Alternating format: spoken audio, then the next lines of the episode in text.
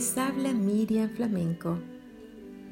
Confiar no es fácil cuando el momento que enfrentas es muy difícil, pero igual confía. La Biblia nos dice en Salmo 107, 29 y 30. Cambia la tempestad en sosiego y se apaciguan sus ondas. Luego se alegran porque se apaciguaron y así los guía a un puerto que deseaban. ¿Has estado alguna vez viajando en un avión y de repente sentir las turbulencias y los vacíos por el mal tiempo? Sin lugar a dudas, eso te trae temor y te preguntas si pasará pronto o empeorará. Tú no conoces al piloto, pero confías que él sabrá llevar la nave hasta el lugar de destino.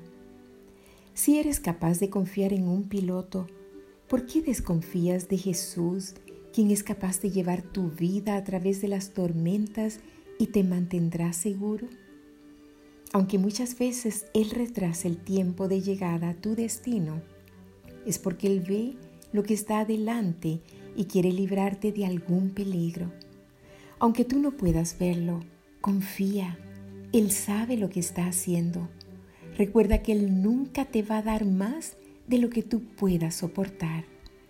En las tormentas de tu vida, aprende a confiar en Dios, porque Él te llevará seguro a tu destino.